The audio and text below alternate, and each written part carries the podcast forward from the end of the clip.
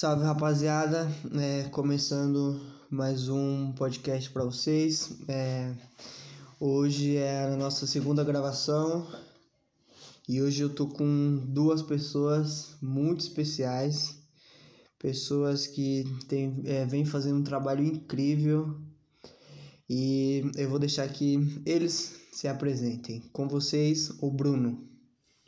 Olá a todos, todas. Uh, sou o Bruno, tenho 31 anos, uh, sou psicólogo, trabalho na área social há cerca de 5 anos. E, paralelo ao trabalho com, como psicólogo, eu faço um trabalho aqui na comunidade, na região do Campo Limpo, Zona Sul, é um trabalho de conscientização ambiental. A gente tem um coletivo uh, chamado Coletivo Pachamama.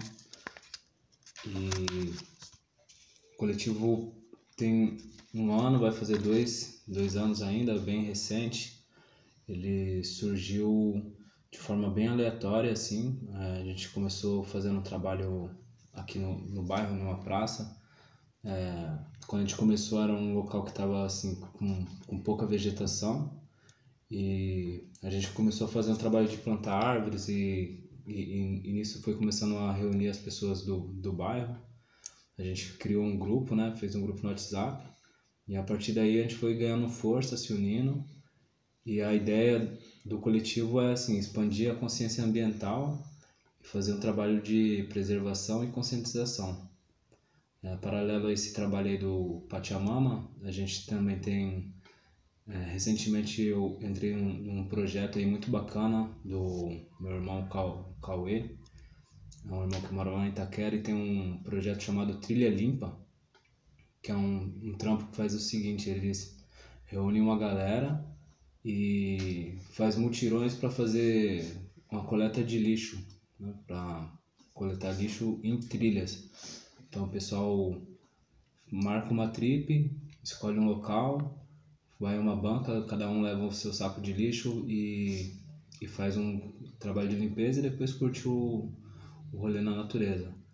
E recentemente também com minha amiga Sami, a gente está com um projeto lá na Chapada Diamantina para fazer uma ecovila. Acho que isso. Bom, legal, bacana. É, eu tô aqui também com a Sami, né? Eu vou deixar ela se apresentar. Por favor, Sami. Salve, salve, meu povo. Eu sou a Sami Samanta. Eu sou da Bahia, mas passo algumas viagens durante o ano aqui em São Paulo. É, sou amiga do Bruno, a gente tem algumas aspirações em conjunto. E além de conhecedora e buscadora da vida, eu faço biologia e brinco um pouquinho, fazendo um pouquinho de cada coisa, né? Tipo, vivo fazendo uns bicos, vendendo algumas coisas. E, bom, meu sonho é minimizar né, os contrastes sociais que a gente tem e trazendo a comunicação, a conexão com a natureza e a educação mesmo para as pessoas, entendendo que a educação é o questionamento que vai salvar e, e que movimenta a gente. Então, tipo, dentro dessas viagens, dessas experiências, eu venho aprendendo um pouco sobre bioconstrução, é, para trazer para nossa ecovila, que, que é um sonho que vai se concretizar daqui a um tempo. E dentro desse projeto da Ecovila, a gente pensa em criar um, uma sede cultural mesmo, para estar tá ensinando as pessoas a terem autonomia, tipo, tanto em ferramentas de autoconhecimento, quanto conexão com a natureza, é, debater sobre o vegetarianismo, o veganismo, é, aprender a reaprender a estar em conexão, porque é, isso é um ato político também, e ensinando para elas que ensinando sobre bioconstrução, né? Que elas podem aprender a construir o seu barraco e que isso essa realidade ela não está distante da gente. Bacana. É, e Bruno, o que que motivou você a criar o coletivo, né, participar desse coletivo e principalmente fazer o trabalho aqui no Campo Limpo? Então, cara, acho que são vários fatores, né? Acho que talvez um dos precursores maiores foi o contato com, com a medicina ayahuasca, que a partir das vivências aí dos encontros com a ayahuasca, é, eu fui conhecendo e sentindo cada vez mais essa questão do, do espírito da mãe terra e da importância da gente trabalhar em conjunto com a natureza, né? E eu sempre gostei de plantas, né, desde pequeno. E como disse, tinha um espaço aqui, era uma praça recente, não tinha praticamente árvores plantadas lá.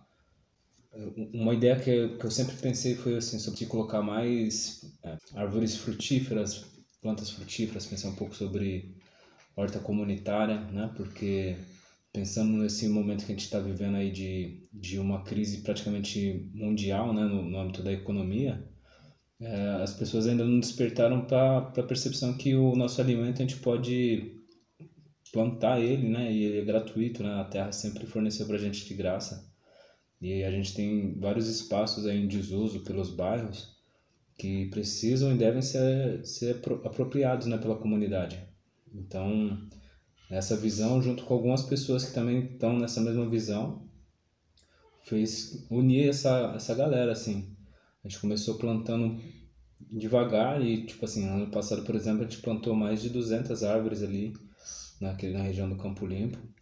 E estamos expandindo, né, para tentar achar lugares que estão em desuso para para expandir mesmo essa consciência ambiental, né? Porque acho que faz parte do, do futuro, né?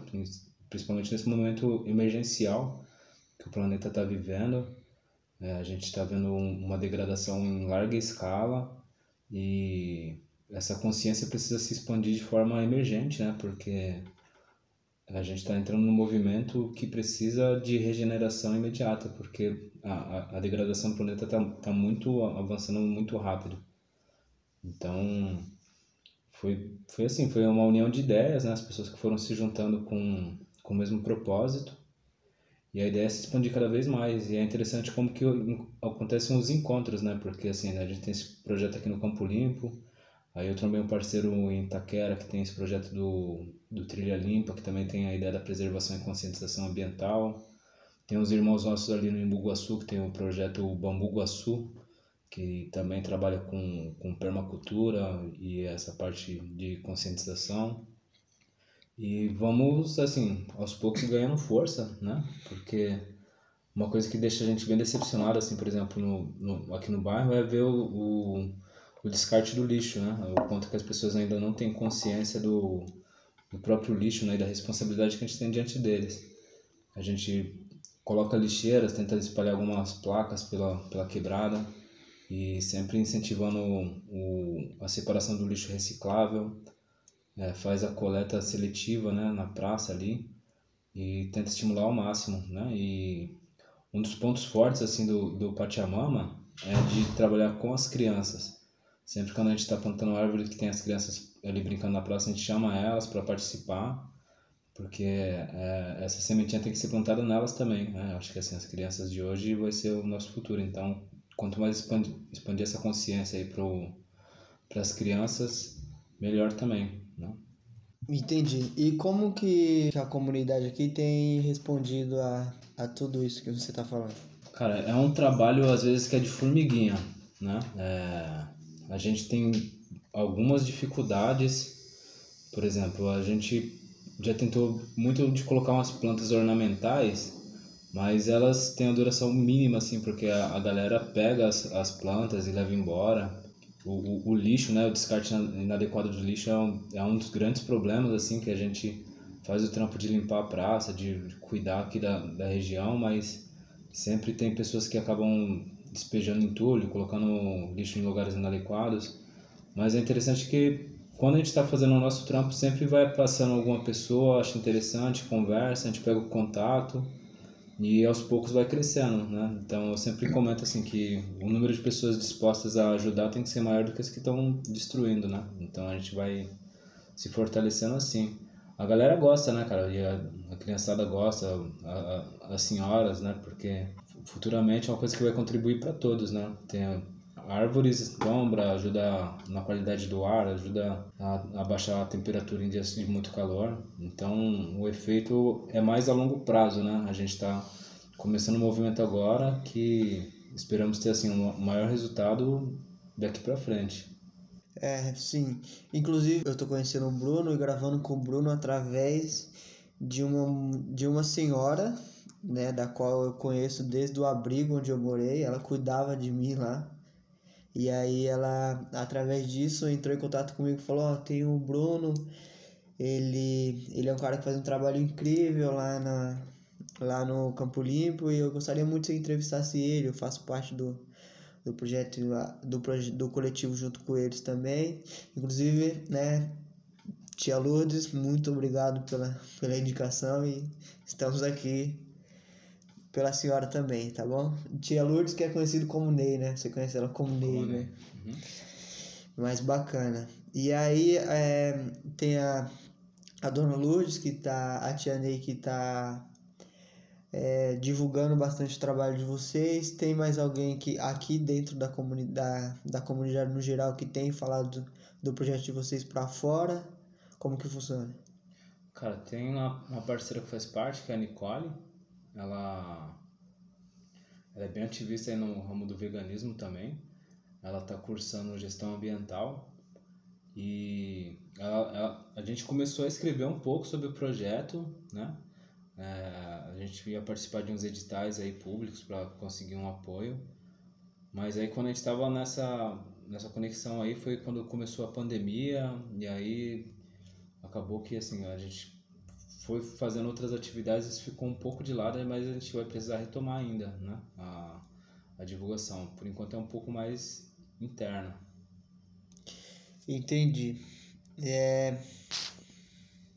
O, qual que é a ideia do coletivo? Cara, a ideia basicamente é de expandir a consciência ambiental para a comunidade, né? E espalhar, assim, pode se pensar que ele tem várias ramificações tem a ideia de plantar mais árvores, né? A região do Campo Limpo é uma área que tem poucas árvores. A gente quer assim espalhar o máximo que a gente puder de preservação de algumas espécies, né? Porque a gente tenta priorizar algumas espécies de árvores que estão em extinção. Trabalhar muito a ideia do lixo, né? Do descarte consciente do lixo, da separação, da reciclagem, da compostagem. Fazer um trabalho também de divulgação com as crianças a gente está com um projeto de fazer uma parceria com uma escola aqui da comunidade. Vamos conversar com a diretora para apresentar o coletivo dentro da escola, é, chamar as crianças para participar. E tem, temos a pretensão de fazer uma horta comunitária também, de plantar punks, né, que são as plantas alimentícias não convencionais, de tentar gerar alimentação, né, porque tem muitos espaços em desuso, então se apropriar um pouco dos espaços que estão em desuso, é, terrenos baldios, praças que, que não, não são cuidadas e, e passar a ter um cuidado maior com elas. Através da, da natureza das plantas a gente consegue praticamente tudo, né? A gente pode ter medicina, remédios, alimentos e muitos benefícios, né? A terra consegue suprir todas as nossas necessidades praticamente. Então, a, a, uma das ideias é isso também, até no fator econômico, né? De começar a fazer esse movimento das pessoas terem consciência que dá para plantar alimento, né? Porque a gente está muito condicionado a sempre comprar alimentação, mas a terra sempre forneceu de graça. Então, acho que é um pouco isso, assim. Certo. É, você tem é, a profissão como psicólogo. Você é, qual é o seu meio de atuação, em qual área você trabalha, qual é o seu público específico? Então, atualmente eu estou trabalhando em um SAICA, um é Serviço de Acolhimento Institucional de Crianças e Adolescentes, na região de Diadema. É, eu sempre trabalhei na área social, já trabalhei com população em situação de rua, com jovens em conflito com a lei, com dentro de comunidades. E meu foco sempre foi na área social, Paralelo também tem um, um trabalho de atendimento particular, de psicoterapia particular. É um projeto de acessibilidade, de levar psicoterapia a preços populares dentro das quebradas, porque infelizmente ainda a psicologia é uma coisa muito relacionada a, ao âmbito mais burguês, assim, é pouco divulgado ainda dentro da periferia, né? As pessoas ainda têm até preconceitos com a questão da psicoterapia. Então, oferecer isso a, a preços populares é, é um, uma das intenções também. Muito bacana, né? Algo que é importantíssimo né? dentro das, das comunidades no geral, o acompanhamento psicólogo, porque dentro das comunidades, só quem está lá dentro vendo, vê que falta de tudo, né? Eu, eu costumo pensar que nas quebradas, eu costumo pensar que nas quebradas no geral, cada um tem sua especificidade. Então lá dentro, a partir do momento que você entrou, lá é outro mundo, é um mundo completamente diferente. Lá tem, tem os mercadinhos, lá tem a quadra de futebol, tem, tem de tudo que você possa imaginar. Não na mesma estrutura que teria num bairro burguês, óbvio, né? Porque o que mais falta dentro das comunidades é investimento e por aí vai. E dentro das comunidades é, tem uma parte né, que é o de projetos sociais, né? Muitos projetos sociais, né? sempre uma comunidade ou tem um projeto que abraça a, comunidade. E qual comunidade vocês como coletivo abraçaram? Cara, a gente trampa aqui com, na região do Campo Limpo, né? Então, aqui, tipo assim, tem a comunidade do Morro da Lua, a favela do Morro da Lua, tem a favela do Puma, tem o Morama, tem a região do Capão Redondo, que tem muitas comunidades também.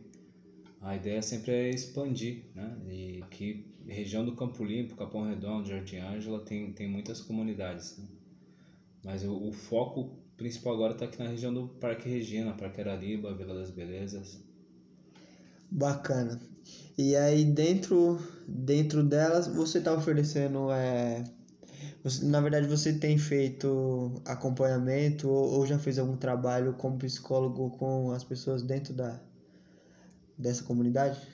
Já, então, eu trabalhei também num serviço chamado SASF, que é o Serviço de Atendimento Social à Família, aqui do Campo Limpo.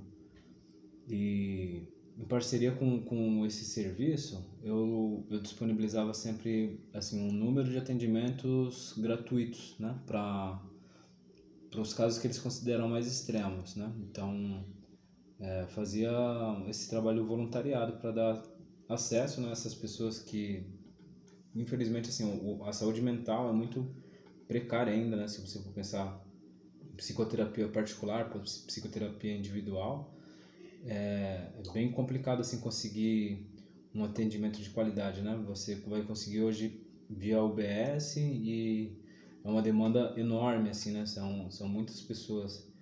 Então, assim, é um trabalho pequeno, né? Mas de pouco em pouco a gente vai fazendo o que a gente pode. Entendi. É, a Sami, ela estava comentando em off que ela, além de ser baiana, né? Ela também está estudando biologia. E aí, como que a, a universidade, né? Como que os estudos quando você vem para São Paulo, você como que você tem trabalhado com isso e como que a universidade tem te ajudado em questão voltada mais para as comunidades? Então, é, um fator assim, tipo, importante é que eu sou bolsista da minha universidade. É, eu venho de uma família né, economicamente é, vulnerável, né, tipo, eu sou do interior da Bahia, eu moro em Salvador, mas sou do interior da Bahia. E, tipo, é, diretamente a universidade não, não conversa com as minhas viagens, assim, é uma coisa, tipo, mais de curiosidade e sobrevivência, assim, tipo, como eu tenho o que de vulnerabilidade financeira, eu acabo, tipo, sendo assistida por, pelo ID Jovem, por exemplo, tá ligado? Que eu consigo fazer viagens inter, interestaduais, claro, presenciar cursos gratuitos ou de comprar coisas pra revender lá, enfim, pra sobreviver, tá ligado? Mas em relação a trabalho com comunidade é, e viagens, é mais sobre, tipo, buscar conhecimento aqui para me aprimorar, né, encher o meu know-how e levar para lá. E lá a gente, tipo, conversa com as crianças localmente, para elas em, em aprenderem a plantar, e a gente já deu oficina de como fazer compostagem também. É, a gente traz essa cultura que aqui tem muito forte, lá não tem tanto, de preservar a natureza, porque aqui, tipo, é ver que é uma megalópole, né? Tipo, já foi muito explorada, então tem muitos parques de preservação. E lá, tipo, é um movimento que tá voltando a acontecer, tá sendo mais valorizado agora. Então, tipo, a minha relação com São Paulo e as comunidades e universidade é, é meio algo que eu tô construindo também, tá ligado? E lá na Bahia, você, lá em Salvador, mas especificamente, você participa de algum, de algum coletivo, projeto, algo do tipo? Uhum, tem um, assim, a gente começou, mas com a pandemia as coisas cessaram. Mas era um, um, um, é um projeto com um amigo meu, Luca, que a gente oferece cursos gratuitos gente, de como compostar, de como plantar, aprender as espécies nativas que estão em extinção, é, diretamente com crianças, assim, nas bases comunitárias, tá ligado? Então tem variados cursos. Eu, eu sou professora de yoga também, então a gente ia entrar com yoga e discutir também sobre o vegetarianismo consciente, né? Porque é uma coisa que também é é, é visto como algo elitista e, e, pode ser sim, saca? Então é tipo. Hum, acho que é isso. É o, uma forma de vegetarianismo que você, vocês tentam passar é uma, é uma abordagem mais falando sobre os benefícios das plantas, sobre os benefícios da alimentação ou vocês entram naquele estereótipo de que tem, tem muitos vegetarianos e, e veganos que são um saco na, na real, né? Uns caras chatos da porra. Eu sou vegetariano e eu acho os caras chatos. Porque os caras, eles não discutem é, a questão das plantas, não discutem a questão dos benefícios. Eles entram na, numa pauta que eles não saem dessa pauta, que é a questão dos animais. Não que os animais não tenham sua importância, é claro que eles têm sua importância, óbvio que eles têm sua importância, mas não se trata só disso, né? Pelo menos na minha concepção não se trata só disso. Tem muitos fatores por trás da alimentação vegetariana e vegana, né? E como que vocês é, veem essa abordagem? Primeiramente, vem é, que a carne ela se, ela se tornou algo de um de um prato principal como um, um, alimento principal recentemente, assim, né? É, é novo. Quando, tipo, eu olho pra minha família mesmo, não era sempre que a gente podia ter uma carne no prato, então a, a alimentação era mais vegetariana. Então a gente traz isso pro, pra uma coisa histórica mesmo, tá ligado? Tipo, as comunidades, como, é, é, sei lá, as comunidades indígenas, as comunidades ribeirinhas, como é que é a principal alimentação delas? Né? Não é a proteína animal que é a principal. Né? A gente traz a consciência do, da alimentação vegetal, mas também traz que o consumo da carne ela veio com o capitalismo também, tá ligado? E é, como o Bruno falou sobre as punks, também é uma coisa que a gente está explorando, estudando para trazer, porque está no nosso dia a dia. E que, vem um rango simples assim, tipo arroz, feijão, lentilha, que é, é muito nutritivo, sacou? É muito acessível para todo mundo. É, Bruno, qual que é, você aborda as pessoas no, no geral, entrando, introduzindo no assunto vegetarianismo e veganismo? Cara, isso assim é, é bem complicado porque eu acho que para cada pessoa você tem uma forma de se chegar, né? Como você falou, se você chegar querendo enfiar a goela abaixo suas verdades, você vai acho que mais afastar as pessoas do que trazer para a consciência.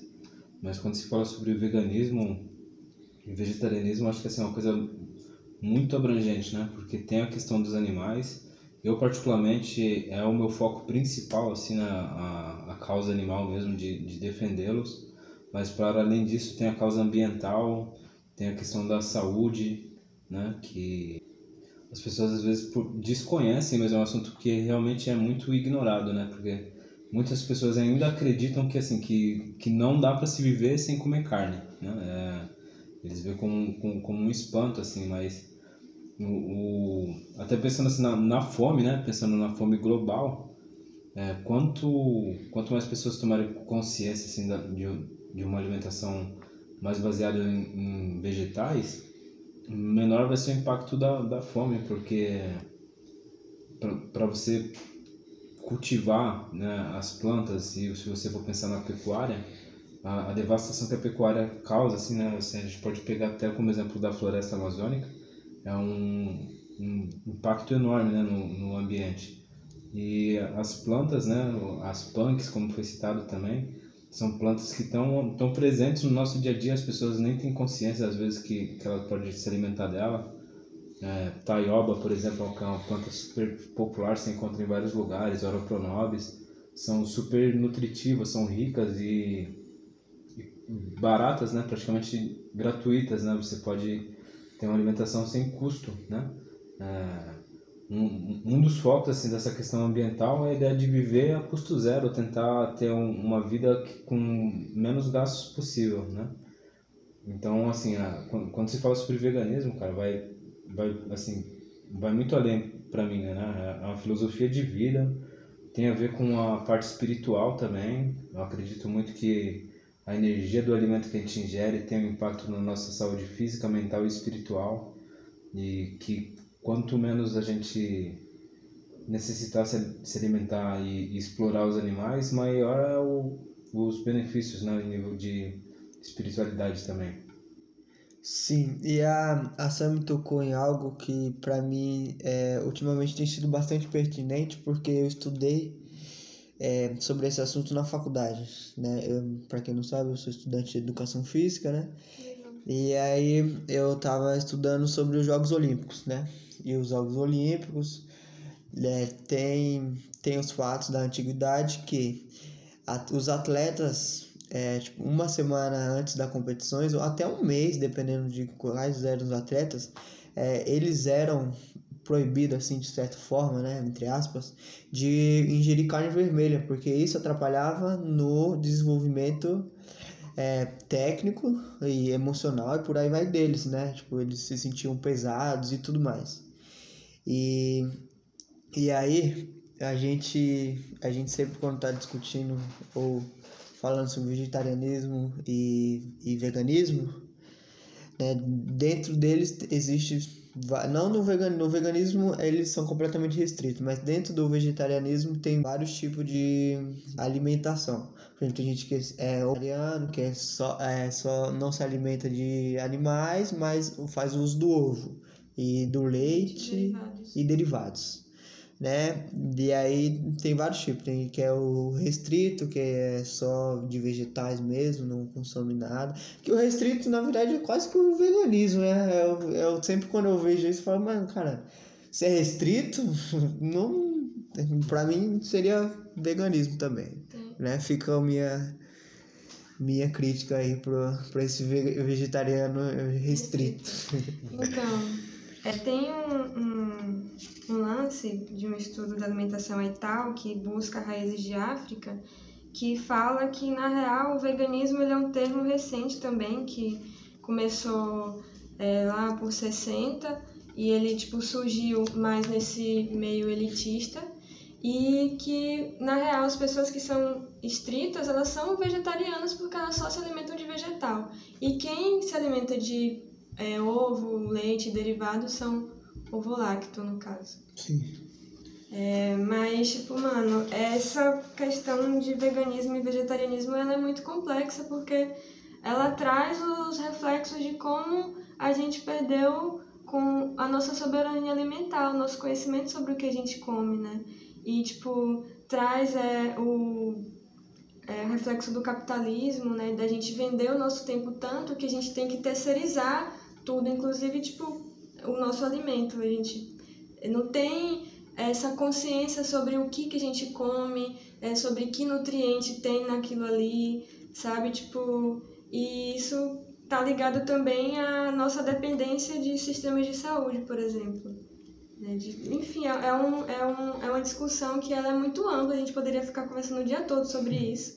Porque, tipo, tem questão, nossas questões espirituais, questões de saúde, tem questões históricas marcantes, que é essa não soberania alimentar, o nutricídio das populações, principalmente esses, esses povos dissidentes, né, tipo, de regiões periféricas. E, mano, muita coisa. Então, eu resumiria tudo isso, né, de uma forma bem grotesca, a falta de informação. Sim. Porque quando você começa a querer conversar com uma pessoa sobre isso, a resposta que ela tem é: eu não consigo viver sem carne. porque carne é proteína. Mas na verdade, o ser hum... a carne ela faz mal pro ser humano, né? Se você for pesquisar, você vai ver logo de cara que a carne é um produto que faz mal pro ser humano, né? Desde a antiguidade até o futuro, sempre que você for pesquisar sobre isso, sobre a carne mais especificamente, você vai ver que ela não é feita para ser consumida por seres humanos. Isso é fato. Isso não sou eu que estou falando, não é a Sam, não é o Bruno.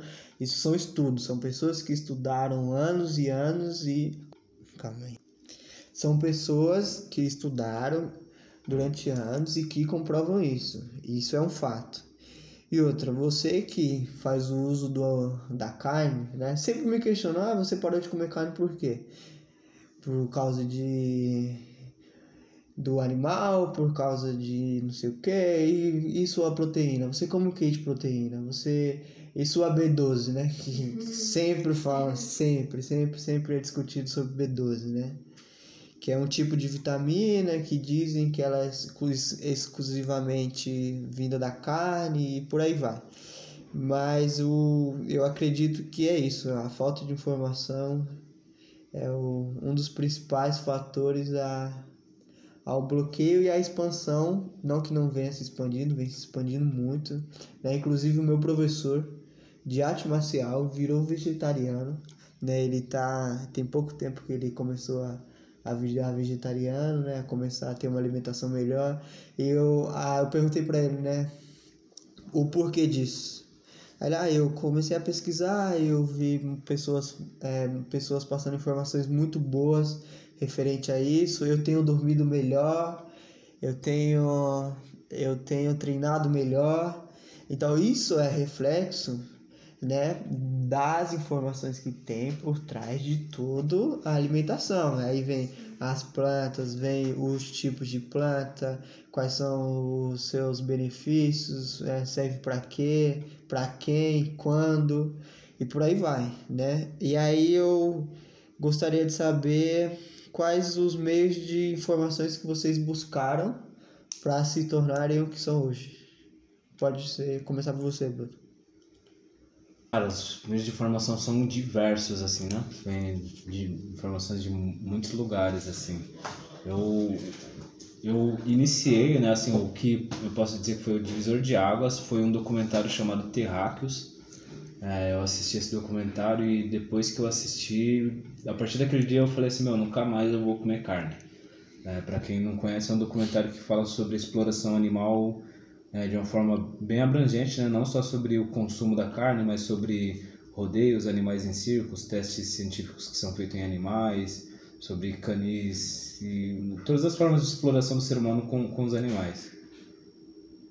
E para além disso, assim, tem, tem o portal do Vistas, né, que é do, do, do Fábio, que é bem popular, com amigos, né, que quando a gente vai entrando nesse meio, é um, um campo de conhecimento que é praticamente infinito, quanto mais você pesquisa, mais você vai achando coisas sobre. Então você sempre vai trocando receitas. É, é, é incrível que, assim, para mim, a minha percepção, eu me senti muito mais atraído pela natureza depois que eu parei de me alimentar de carne, é, muito mais conectado com, com os animais, com as plantas. É, como eu comentei, assim, eu, eu faço a consagração de ayahuasca e em cada um desses trabalhos de ayahuasca também sempre me, me trouxeram muito assim sobre como como a alimentação mais natural traz diversos benefícios, né? Acho que a forma como a gente se relaciona com nossa alimentação é muito muito importante se pensar. Eu no começo imaginava que seria impossível ser vegano um dia. Eu realmente desacreditava dessa possibilidade, assim. Então é importante pensar que é um processo gradual, né? Que não é uma coisa às vezes que é de uma hora para outra. A gente passa uma vida inteira consumindo esses alimentos, né? De forma praticamente inconsciente. Então, a partir do momento que você tem a tomada de consciência, é um processo de desconstrução e de conhecer novos sabores, né? Se permitir comer alimentos menos industrializados e, e sentir mais o sabor natural dos alimentos. Eu acho que assim, o, o efeito que isso vai causando na sua saúde já é um, um, reforço para se manter.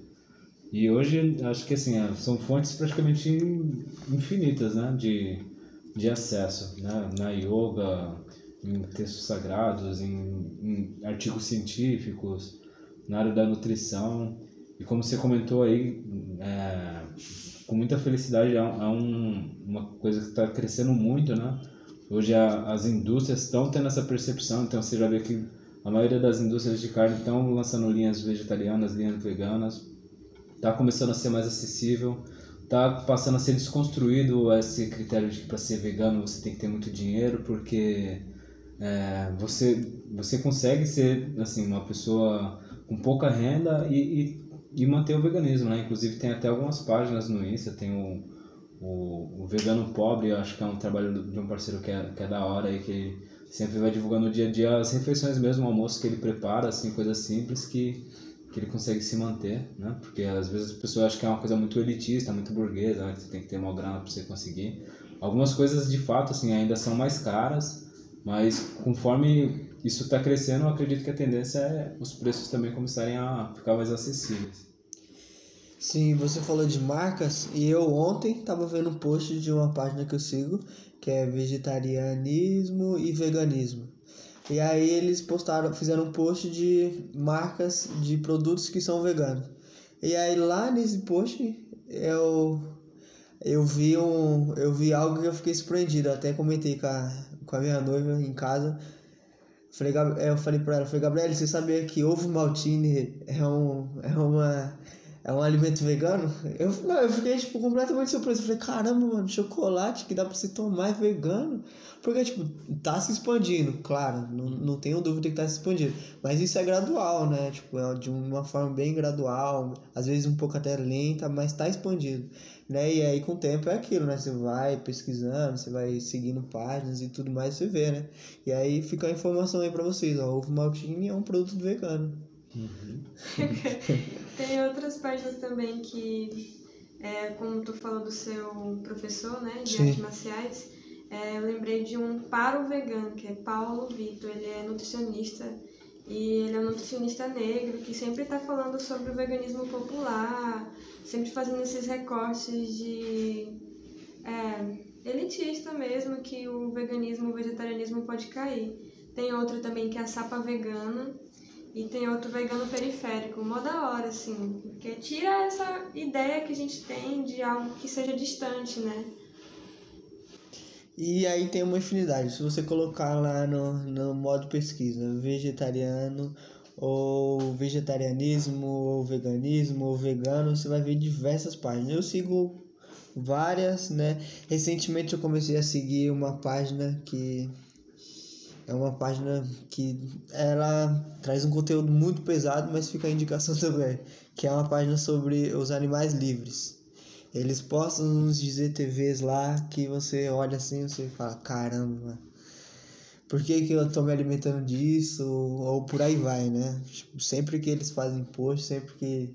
Tanto é que quando você, se você pesquisar na, na página, você vai ver que o conteúdo é explícito. Então você tem que aceitar para você ver o, o conteúdo, que não mostra. É uma página que é bastante pesada, né? Eu, se eu fosse você, deixaria essa mais por último, começava a pesquisar as outras e depois introduzia essa. Mas é bom às vezes ter esse choque de realidade, né? Porque foi, foi através disso que eu parei de comer, cara. Foi vendo o extremo mesmo, encarando de frente, né? Ah, essa realidade. Tem um, um, um, um cara que eu sigo também, o Paulo Vitor, é, é legal que ele é fisiculturista, né? E e ele é vegano, cara. Então se constrói também um pouco essa ideia de, tipo assim, que, vejo, que você vai ficar fraco, né? A galera cai nessa ilusão, ah, eu fiquei com anemia porque parei de comer carne, né? E tudo é falta, como você falou, falta de informação, né? Por que não? É, os animais mais fortes aí são veganos, né? O, o gorila é vegano. Tem diversos animais que são bem fortes aí, só comem plantas. Cavalo, boi. A vaca, sim. É, então, tem esses animais eles são fortes se alimentando de planta, né? Você quer ser forte se alimentando de animal. Não, não, é uma conta que não fecha, né? É um, uma discussão que, que dá pra você ir ficar dias e dias sobre isso. E as, sabe, você não falou sobre como que o, o vegetarianismo, o vegano é, começou através de você, se você já nasceu desde pequeno só comendo e por aí vai tipo, pra mim isso era uma coisa distante, assim, não tinha muitas referências. É... Tinha um primo que se alimenta... tinha uma alimentação, assim, tipo, de de muitos vegetais, ele não se considerava vegano nem vegetariano, mas como ele tinha mais condições, a gente via como algo distante da gente. Tipo, ah, fulano tem dinheiro, ele pode fazer o que ele quiser, a gente não, então. E aí, tipo, como menina de interior, velho, vivendo na natureza, meu sonho era crescer e ser dona de uma fazenda. Eu queria ser é, é, medicina, médica veterinária. Só que aí, tipo, na universidade, na época, eu passei em zootecnia, que tá ligada às ciências agrárias. E aí a zootecnia, ela basicamente é, é um curso que fala de nutrição animal. Mas você aprender a nutrir o animal para ele ficar gordinho e você abater ele. Então, tipo, você aprende tudo sobre essa indústria animal, tá ligado?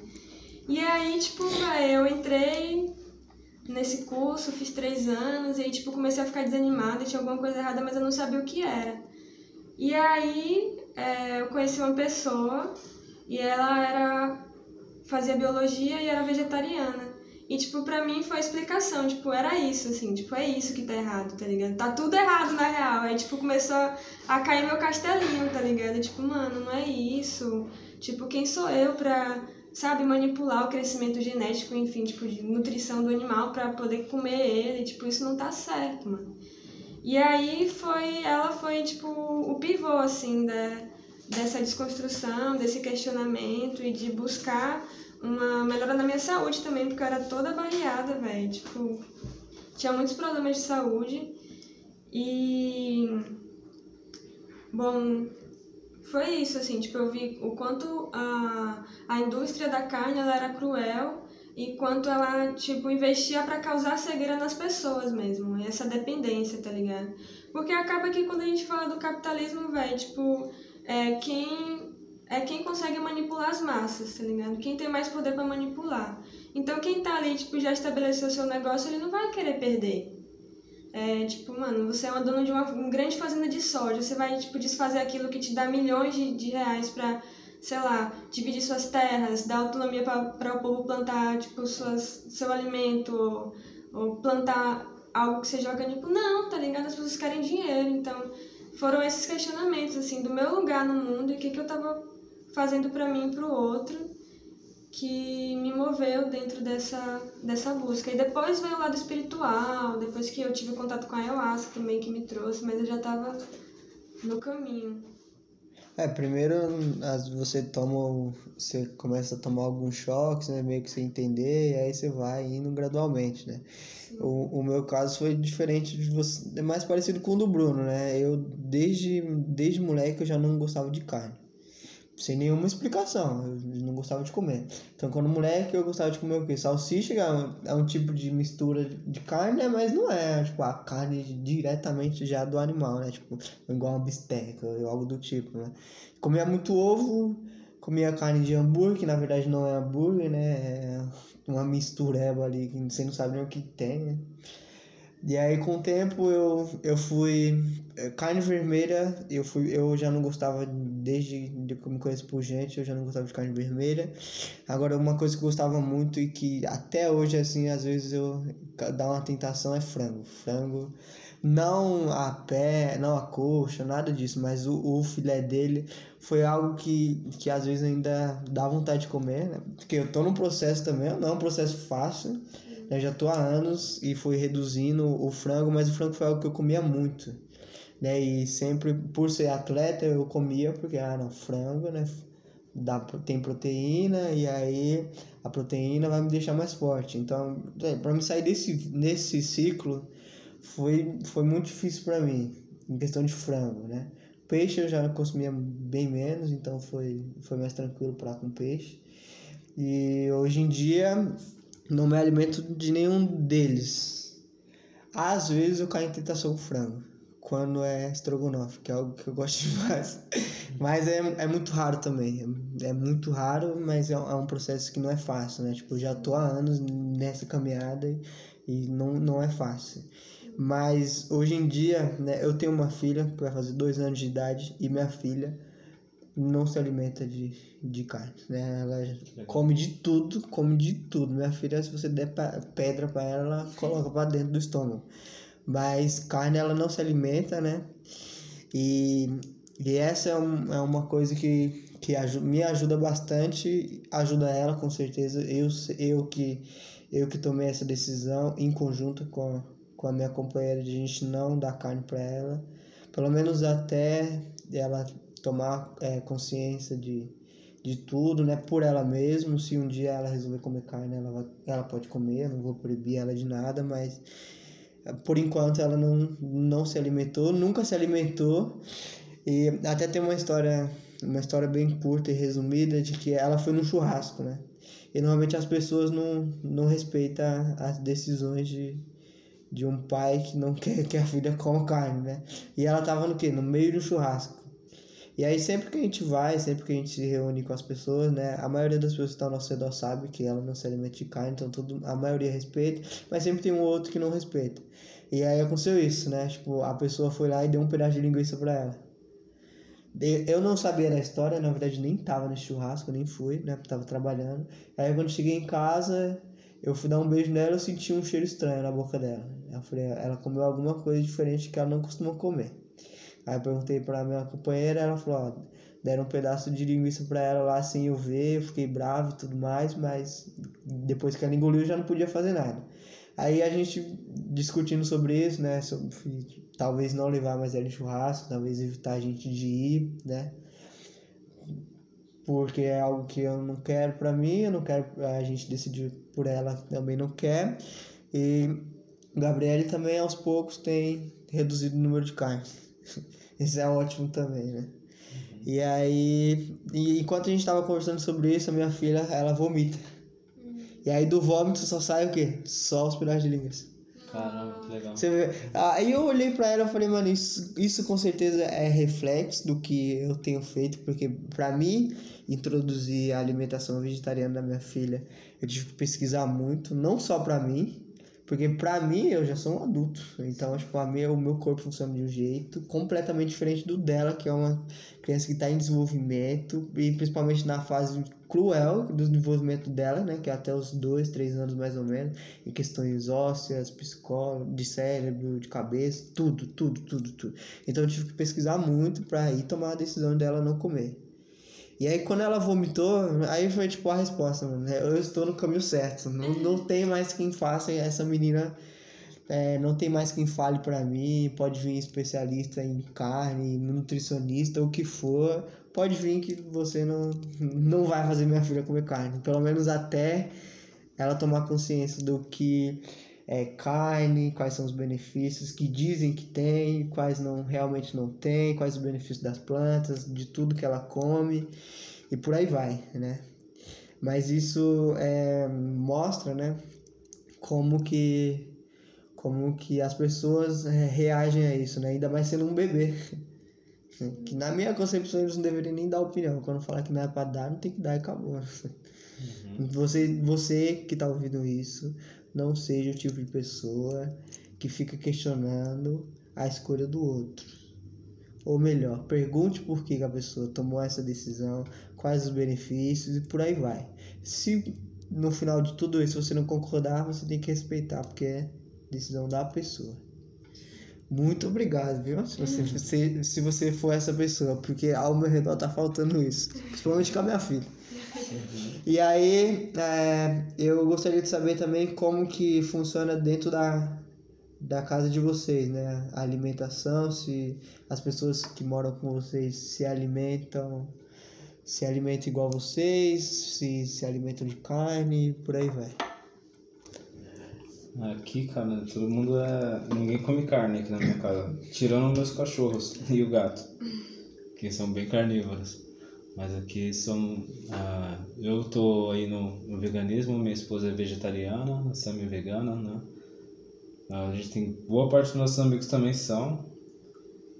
E é bem tranquilo, assim. É, às vezes, quando vem os meus sogros aqui, para alguma social, assim, a minha esposa até compra alguma coisa com carne. Mas eu mesmo, assim, eu nunca compro nada com carne aqui pra minha casa. Nem pros cachorros. Então, pros cachorros eles comem às vezes churrasco, que os vizinhos estão fazendo, né? E a ração deles é de sabor de carne, né? Eu até comecei a pesquisar um pouco sobre a possibilidade de alimentação vegetariana para cachorros. Né? Mas o problema é que eles já são muito acostumados, eles desde cedo, desde filhote comem ração, então para fazer essa transição é um desafio aí. É, então, eu, eu também já, já fui correr atrás dessa pesquisa, porque a gente está procurando um cachorro, né, pra adotar em casa, por conta de Manuela também, né, a interação entre animal e ser humano é, é maravilhosa, principalmente quando é, é criança, né, pequeno. E a gente queria muito isso, e eu fui até um, um pet shop, fui falar com uma nutricionista lá, Falei, moça, é, qual tipo de ração você tem para um tipo de ração mais natural para um cachorro? De, e na verdade eu já, já adianto que na verdade eu queria que ele fosse vegetariano igual eu. aí ela, olha, aí ela começou a falar. Ela falou, ó, os animais, mais especificamente cachorro, eles são do tipo ornívoros. Mas eles não são aquele tipo ornívoro restrito. Então eles se alimentam de carne, de animais, né? E ele se alimenta também numa alimentação mais saudável, né? Você pode comprar rações do tipo de que sejam a, que tenha a mistura de vegetais e tudo mais, mas não existe a possibilidade de ele virar vegetariano. Eu olhei para ela decepcionado, falei, nossa, que pena. por conta que é um animal, né? E aí um animal se alimentar de outro faz, faz mais sentido do que um ser humano se alimentar de um animal ou você querer transformar ele. E tem toda a explicação, ela me falou sobre diversas coisas lá que eu lembro até hoje, né? E até fico pensando, falei, caramba, como que vai ser meu cachorro, né? Ele vai ter que comer carne, né? É o jeito. Cara, mas eu, eu Uma acho parte que dá. dela, Eu né? acho que dá, é um trampo. Mas, tipo, assim, por exemplo, os meus adoram fruta. E eu, eu, já, eu já vi um pouco, sim, sobre tentar alimentação sem ser por ração. Tipo, fazendo arroz, né? Porque eles comem arroz também, né? Tem muito, principalmente vira-lata, assim. Tem um vira-lata que não come ração. A galera dá arroz mesmo pra eles. Sim. E é claro que, assim, tem que estudar bem, porque tem alimentos que, que nós humanos comemos que pra eles não fazem bem, né? Sim, ela, Mas- ela falou sobre isso também. Ela falou, tem tipo de coisa que, por exemplo, não dá, não dá pra você colocar pra ele comer, né? E por aí vai. Ela, ela me deu bastante informações. Ela, me, inclusive, me deu informações sobre linhas de, que é, é mais puxado pra essa parte vegetariana, mais saudável para cachorro e tudo mais, né? Que são misturadas, né? Se você tem um animal também tá querendo fazer isso, vai no pet shop lá. Conversar com a mulher, ficar um pouco decepcionado e um pouco feliz, né? Depende de, de como você estiver no dia. Eu fiquei decepcionado, porque eu queria achar o produto exclusivo, mas se você for pesquisar também, pode ser que, que tudo dê certo. E como que funciona lá na sua casa, Sam? Então, eu moro sozinha em Salvador, mas hum, então, tipo, é só eu e minha vizinhança que acaba, tipo, puxando mais pro lado vegetariano também. Mas na minha casa, na casa da minha família em Alagoinhas, meu irmão é vegano, ele e tem dois anos e, tipo, eu fui a inspiração, né? E minha família, que era muito carnista, assim, elas estão se abrindo mais e pesquisando mais e se informando mais. Mas estão diminuindo bastante a carne, a carne vermelha, tipo, quase não tem lá. É mais frango, peixe e até mais pelas, pela questão de saúde, assim, né? A galera mais velha. Mas é, eles estão mais abertos, sabe? Tipo, acredito que um dia talvez, mas eles fazem tipo um dia sem carne, segunda sem carne. E isso é da hora, assim. Não, é, é bacana e é um. Existe diversas formas de processo, existem diversas formas de introdução, é, e por aí vai. Mas se fosse para resumir, né? O, um principal benefício depois que vocês viraram é, veganos e um só benefício, qual seria, Bruno? Cara, acho que pra mim a parte espiritual, com certeza. E você? Mano, qualidade de vida, assim, total, sabe? Tipo, de corpo, mente e espírito. É, é, é uma coisa só que, tipo, é porque a gente é holístico, né? Tipo. É, então, eu resumiria em eu resumiria também em qualidade de vida, né? Minha em questão de funcionalidade do corpo também tem funcionado bastante. né? Sim. É, eu, dif- eu dificilmente fico doente, a não ser tipo, gripe, né? Que é algo, eu, eu tenho contato, eu sou professor, eu tenho contato com criança, então sempre vai ter uma criança que vai estar gripada, então é muito difícil tipo, ela não passar para você. Mas em questão de dores no corpo, dor de cabeça, essas coisas é muito difícil ter. E, eu, e vocês é, costumam é, fazer é, ingerir remédios de farmácia, essas coisas? Não. Ou não? Não. Você, por exemplo, se tá com dor de cabeça, o que, que você faz? Fico de boa, bebo, bebo água, bebo suco, suco verde, algum chá, ou então, tipo, passo óleo essencial. Se você tiver com uma dor no braço, você faz o quê? Cara, eu ainda tomo remédios, mas assim, é um- é uma coisa que eu também tô fazendo um processo de evitar ao máximo, assim, eu tento segurar até onde eu puder, mas se tiver muito intenso eu ainda tomo. E um chazinho Ah, chá. faz, faz o É, teste? a gente sempre tenta trabalhar na prevenção, né? Tentar fazer de tudo pra não adoecer com a prevenção, se alimentando bem. Sim. Mano, uma coisa assim, tipo, eu tinha cólicas horríveis de ficar internada às vezes, tá ligado? E aí, desde que eu comecei a me alimentar melhor, desde do vegetarianismo e o veganismo, eu não sinto mais essas dores.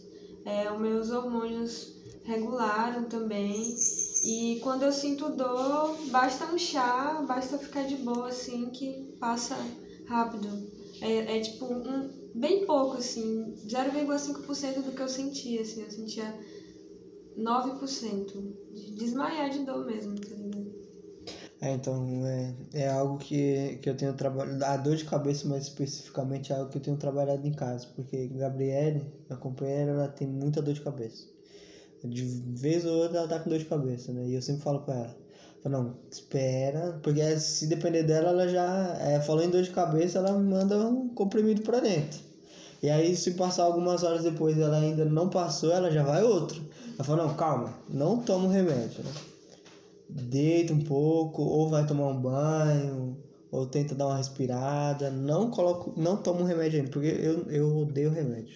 Na verdade, eu, eu, eu faço é, eu faço uso se for naquele caso que eu tipo, ah, tô quase morrendo, ou igual que eu tava esses dias. Eu, tava, eu tô gripado ainda, né? Já tô na fase final. Mas eu tentei tomar chá, eu, tomei, eu tentei fazer um chá de laranja com limão e mel. Aí não tinha mel, eu só fiz o laranja e limão. Aí bebi durante um, um dia, uns dois dias. Aí já deu uma melhorada. Mas eu percebi que tava muito forte. Então eu falei, essa, essa opção aqui já não vai dar certo. E eu, eu preciso gravar, né? Eu precisava gravar com o Bruno e eu precisava gravar amanhã. Que inclusive foi cancelado, infelizmente. Mas a gente vai, vai gravar ainda. E aí eu falei, mano, eu acho que não vai dar certo. E aí tem um remédio pra gripe que ele é ótimo. Sempre quando eu- porque eu não faço uso de remédio. Então quando eu uso, ele já faz efeito imediato, diferente de quem já faz uso regular. Quem faz uso regular, você tá tomando remédio só pra tomar, porque não, não tá mais fazendo efeito. É igual antibiótico. Você toma um antibiótico desde pequeno, quando você vira adulto, você. Ah, você tá não sei o que, você tem que tomar um antibiótico. Não tome, porque não vai funcionar. É melhor você pedir outra medicação. Daí Ele até vai, o médico até vai questionar, né? Não, mas antibiótico é antibiótico, né? Não sei o que, mas se eu fosse você, eu, eu, pedi, eu optaria por uma outra opção, né? Será uma injeção de algo que seja mais, até mais forte, mas vai fazer efeito melhor, né? Mano, uma coisa que é muito boa pra gripe, assim, é pra prevenir mesmo, é esse suquinho aí, ó, de limão com açafrão. Mano, isso é tiro e queda, pivete. De prevenção e também de cuidado, assim. É, então, é, eu, eu faço uso de açafrão, mas só açafrão. Né? Eu, na verdade, gostava muito de colocar no arroz, mas o arroz fica amarelo. Aí a minha, a minha mulher não gosta muito de arroz amarelo, só gosta de arroz branco. Aí sempre quando eu faço, eu tenho que colocar em alguma outra coisa. Eu tento colocar no legumes, que já fica mais escondido ali, né? Porque eu coloco pra Manuela também, né? Minha filha. Pra ela se alimentar bem de, de açafrão também, porque eu- conheço dos benefícios. Então sempre introduzo e por aí vai. E você também tem uma filha pequena, uma coisa de que tem uma, uma amiga que também tem um filho que é vegetariano e o Bruno falou da Aura Pronobis, não sei se você já conhece. É, fala um pouco sobre a Aura Pronobis, velho. Tipo, ela é completa, assim. Geralmente a amiga falou que faz um suco de laranja e bate com a Aura Pronobis, ou de melancia, bate com a Aura Pronobis, tá ligado? A Pronobis é a minha favorita.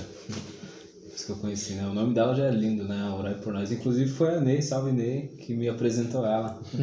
essa planta aí ela é muito conhecida pelos mineiros, a galera de Minas Gerais conhece bem. Lá em Minas é conhecido como bife dos pobres, porque é uma planta que tem mais concentração de proteína e ferro do que a carne vermelha.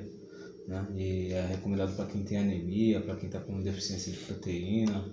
Meu, se você for pesquisar sobre os benefícios da Aeropronobis, são muitos, assim. E eu, particularmente, acho uma delícia, assim, é a que eu mais gosto, cara. Eu amo Aeropronobis. É, então a gente já está caminhando já para o final e aí eu, eu gostaria de saber alguém aqui ouviu a entrevista e ah, quer entrar em contato com eles para para mim poder saber, é, conhecer mais o coletivo ou participar ou até ajudar também né a parte profissional. E aí como que eles conseguem entrar em contato com você Bruno? Cara meu perfil Bruno Psique né de psicólogo é, e o do coletivo, né, do, daqui do Campo Limpo, é o Pachamama 138. Esse número gerou porque existe mais de um coletivo com esse nome, então é um número que foi gerado automaticamente. Coletivo, é, na verdade é só Pachamama 138, jogou no Insta, dá pra achar lá. E aí você, Sami? Então, pode chamar, procurar por mim pelo arroba Sami Dias S-A-M-Y-D-I-A-S-S. Sami Dias. Tem uma lojinha, né? É, tem uma lojinha também, que é onde eu faço as coisas também, tipo, né, sou terapeuta. É, é Samambaia Cósmica, arroba Samambaia Cósmica. Se você não anotou nenhum dessas coisas, eu, eu vou colocar na descrição da bio com o link para que você possa conhecer eles. E vocês têm algum recado final para dar, alguma indicação de seja documento. A gente já deu, né?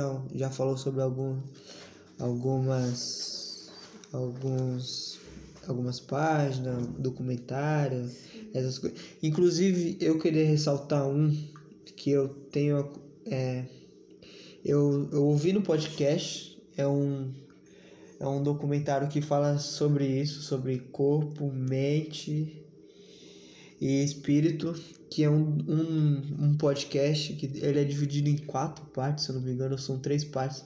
É um documentário do Emicida, que basicamente ele fala sobre o... Não, não basicamente, né? Ele fala e os convidados deles são especialistas referente a isso, vegetar não só vegetarianismo, mas é, sobre você se sentir bem com seu próprio corpo, com a sua própria mente, com alimentos que te trazem esses benefícios. E o Emicida também, ano passado, ele lançou um ele ele lançou um álbum chamado Amarelo, que se você ainda não ouviu, você precisa urgentemente ouvir. E depois que você ouvir, você entra lá na Netflix e pesquisa o doc, o documentário sobre o Amarelo também, que é algo incrível.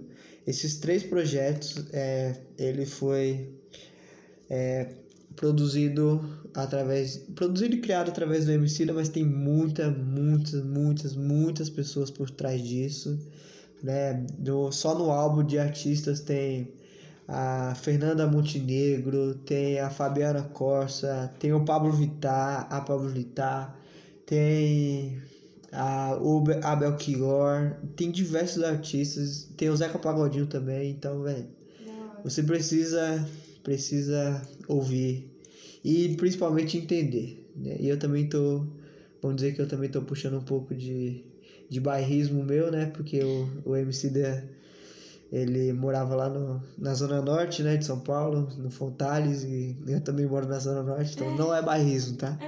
Fique bem claro isso.